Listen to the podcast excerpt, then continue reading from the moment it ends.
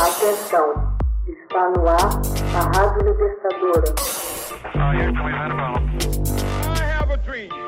Começa agora o Hoje na História de Ópera Mundi. 30 de janeiro de 1735. Córcega declara independência de Gênova. Em 30 de janeiro de 1735, na Córcega, uma assembleia conhecida como Consulta Doresa rejeita a dominação de Gênova e confere à ilha uma constituição escrita, assim como um hino nacional. Era o começo de uma guerra de 40 anos. Os insurgentes lutavam em favor da França, que almejava pôr os pés na ilha e expulsar a República de Gênova que estava até então no controle da Córcega desde 1284, após vencer a Batalha de La Melória. No limiar do século das luzes, a República de Gênova não era mais do que a sombra de si mesma e os cursos não suportavam mais a condição de vassalagem.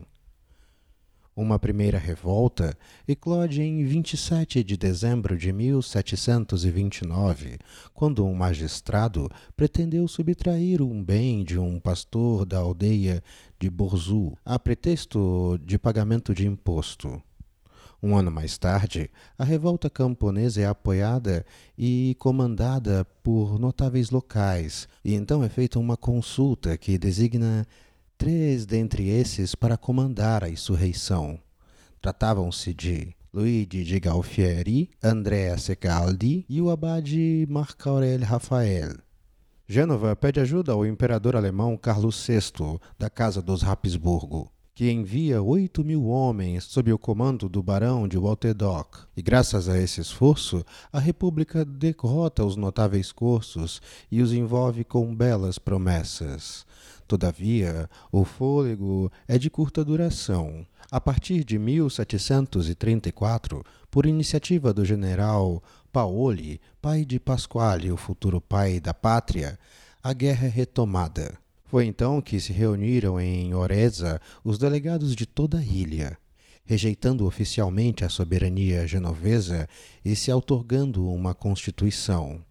Essa Constituição do Reino da Córcega introduz a soberania do povo e a separação dos poderes. Prevê um executivo de três primados e uma Assembleia Popular, a Consulta, formada pelos eleitos de 90 cantões. Redigida pelo advogado de Ajaccio, Sebastiano Costa, jamais entraria de fato em vigência, porém inspiraria algumas décadas depois os insurgentes da América e os revolucionários de Paris. Na mesma ocasião, os insurgentes corsos se atribuem um hino nacional. É o Dio vi salvati reina. Que Deus vos proteja, ó rainha. A Assembleia sai em busca de um monarca e oferece a coroa da Córcega ao rei da Espanha, mas este a recusa. Em 20 de março de 1736, um curioso personagem desembarca em Aléria de um navio inglês, o Barão Theodore. Esse traz consigo uma boa quantidade de armas e de munição, põe sua fortuna a serviço dos insurgentes e recebe deles em recompensa a coroa desdenhada pelo rei da Espanha. Alguns meses depois, desencorajado pelas disputas e pela contraofensiva diplomática de Gênova, o rei Teodor sobe novamente ao navio em direção ao continente, em busca de apoios diplomáticos. Somente os ingleses se mostram interessados em ajudar os revoltosos. Queriam tirar partido da insurreição para poder pôr os pés na Córcega.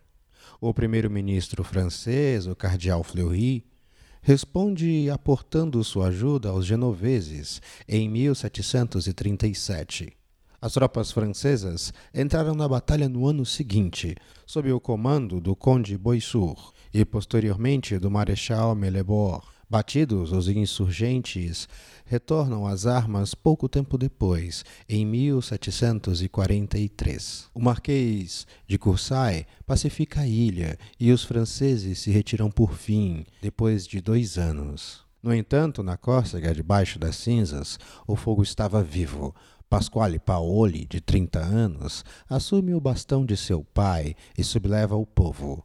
Cria um reinado da Córcega independente e sem rei. Ele mesmo é proclamado general em chefe da consulta em 1755. Corte, no centro da ilha, foi designada como capital do novo reino, longe das litorâneas Ajaccio e Bastia.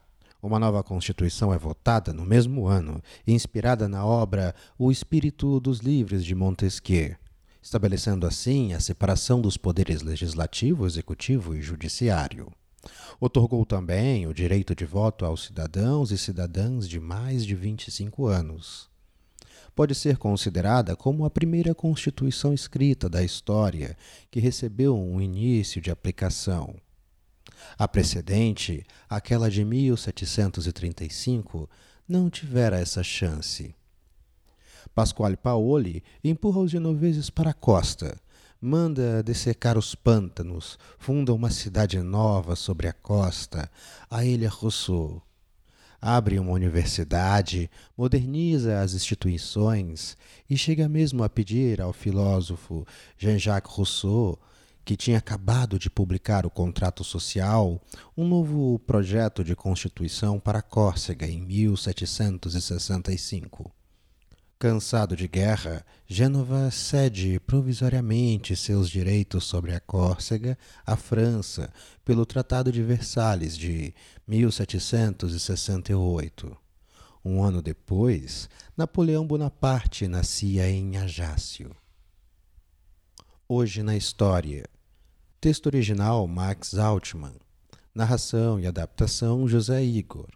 Edição Laila Manuelle. Você já fez uma assinatura solidária de Opera Mundi? Fortaleça a imprensa independente.